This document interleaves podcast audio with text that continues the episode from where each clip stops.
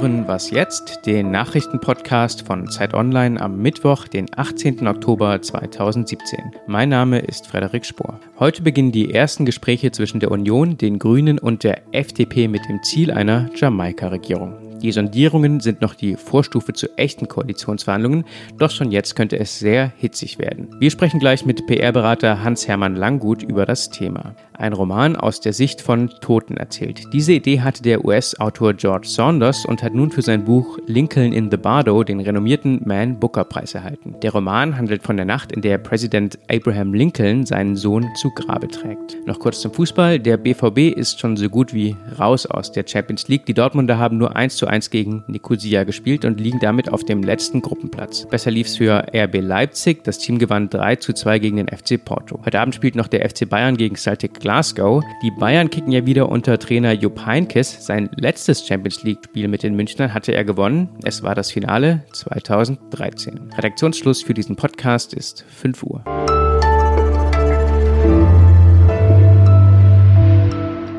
Mein Name ist Fabian Scheler. Herzlich willkommen an diesem schönen Tag, der, ich glaube, das kann man schon sagen, sehr spannend werden wird. Denn vier Parteien beginnen ihre Datingphase, sage ich mal, bei der am Ende eine neue Regierung stehen soll. Die Sondierungsgespräche gehen nämlich los und darum soll es hier heute im Podcast vor allem gehen. Mehr als drei Wochen sind seit der Bundestagswahl vergangen. Nun beginnt zunächst die Union mit Einzelgesprächen. Erst mit der FDP, dann mit den Grünen und am Freitag treffen sich dann alle. Das große Ziel heißt Jamaika-Koalition, doch der Weg dahin ist zäh. Und wie schwer es wirklich werden wird, darüber will ich reden mit Hans-Hermann Langgut. Er ist politischer PR-Berater, außerdem Autor unserer Serie Fünf und der Fisch und früher war er stellvertretender Regierungssprecher unter Gerhard Schröder. Schön, dass Sie da sind, Herr Langgut. Sie sind mit den Feinheiten des Politikbetriebs vertraut. Äh, sondieren heißt vor allem sich kennenlernen.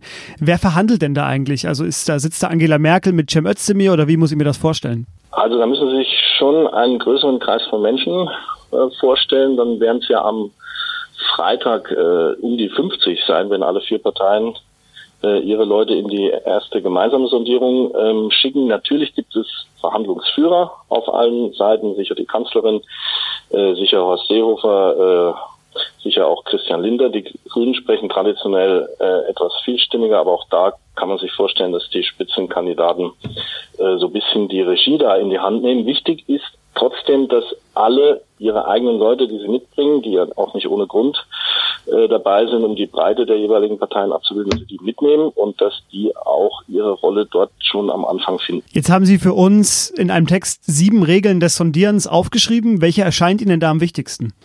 Um ehrlich zu sein, äh, meine letzte Regel, Regel 7, äh, die Sache kann auch scheitern.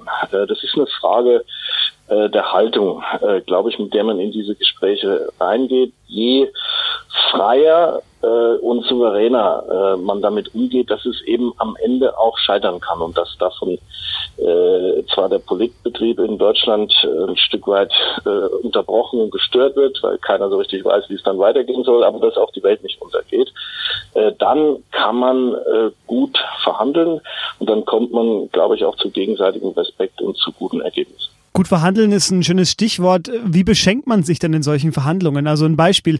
Was wollen die Grünen denn dafür haben, damit sie sich zum Beispiel auf eine Obergrenze einlassen würden? Kunst äh, der Verhandler besteht, glaube ich, darin und auch schon der Sondierer zu erkennen, wo ist eigentlich die Schmerzgrenze des äh, jeweils anderen, wie weit äh, kann man gehen und was ist ihm so wichtig, dass man ihm das auch äh, zugestehen kann. Da sind sicherlich Themen dabei, da, eins haben Sie angesprochen, das ganze Thema Zuwanderung, es gibt andere wie die Frage, wie eigentlich künftig unsere Autos angetrieben werden, die sind schwierig, weil die Parteien davon ganz weit her aufeinander zugehen müssen, äh, aber wie gegenseitige Geschenke wird es da nicht geben. Dafür geht es auch um zu viel. Sie haben vorhin schon gesagt, die wichtigste Regel ist, dass man das Scheitern, also die Möglichkeit des Scheiterns immer mit im Hinterkopf mit sich trägt. Wer könnte denn mit so einem Scheitern am ehesten leben? Naja, äh, wenn man jetzt neueste Umfragen sich anschaut, drei Viertel der Deutschen erwarten, äh, dass das was wird, dass die das hinkriegen. Ähm, da wäre ein Scheitern für alle beteiligten Parteien äh, schwierig. Ähm, meines Erachtens nach allerdings besonders schwierig für die Union, ähm, und zwar für beide äh, Parteien, äh, weil natürlich dann doch eine Neuwahl ja im Raum schwert. bei der Stand heute man eher vermuten würde, dass die kleineren Parteien, also FDP und Grüne, äh, stabil bleiben bzw. partizipieren und die Frage, wie viel eigentlich die Union dann äh, noch verlieren würde, ähm, die steht natürlich im Raum. Das waren die Einschätzungen von Hans-Hermann Langgut, früher Regierungssprecher, heute PR-Berater. Vielen Dank Ihnen. Gerne.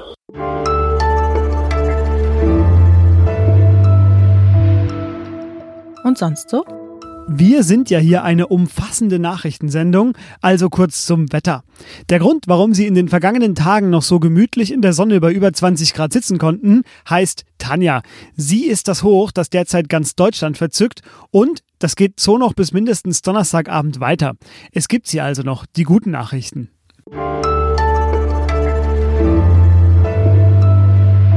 Ich hatte es ja schon angekündigt. Heute gibt es hier im Podcast alles, was Sie zur Sondierung wissen müssen. Dafür ist jetzt Katharina Schuler bei mir, Politikredakteurin und aufmerksame Beobachterin der beiden Unionsparteien. Hallo Katharina. Hallo. Bei der Union quengelt von rechts die CSU, die sich eigentlich ein Scheitern nicht erlauben kann, weil bei Neuwahlen schätzt man die AfD sehr stark ein.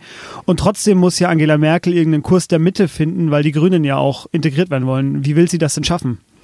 Ja, Angela Merkel ist ja eine wirklich gute Verhandlerin und sie geht grundsätzlich sehr pragmatisch in Verhandlungen.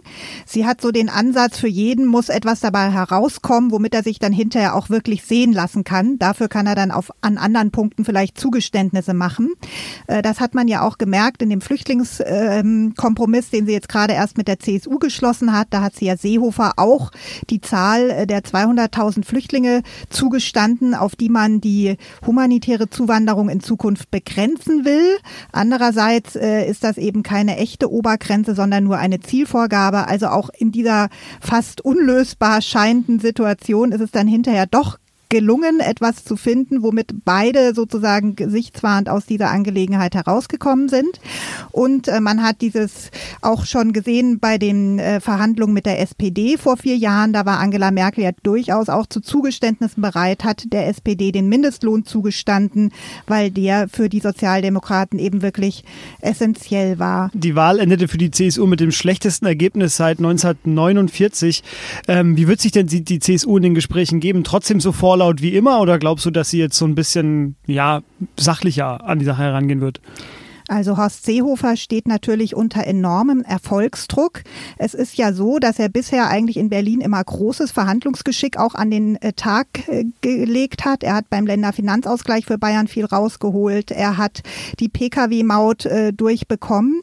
Und äh, das ist sozusagen sein Pfund, mit dem er auch in der Partei wuchern kann. Das wird sozusagen keinem anderen in der CSU so zugetraut wie ihm, dass er sich eben in Berlin bei Verhandlungen auch mit CSU-Positionen durchsetzt. Und das, da steht er natürlich jetzt, wo er eben angeschlagen ist, erst recht unter großem Druck, äh, das nochmal, äh, also hier liefern zu können und mit einem achtbaren Ergebnis dann nach München zurückzukommen. Ansonsten kann er äh, seine Ambitionen auf ähm, den Parteivorsitz und eine erneute Kandidatur für das Amt des Ministerpräsidenten gleich vergessen. Umfragen haben auch ganz klar gezeigt, selbst die CSU-Anhänger, wenn sie vor die Wahl gestellt werden, wollte eine Obergrenze oder wollte eine stabile Regierung, dann entscheiden die sich für die stabile Regierung.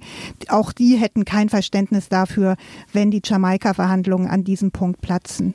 Jetzt habe ich am Wahlabend in der Elefantenrunde äh, den Verlierer Martin Schulz den Satz sagen hören, sie kriegen alles durch, Frau Merkel wird Ihnen da entgegenkommen. Er hat sich damit an die FDP und an die Grünen gerichtet.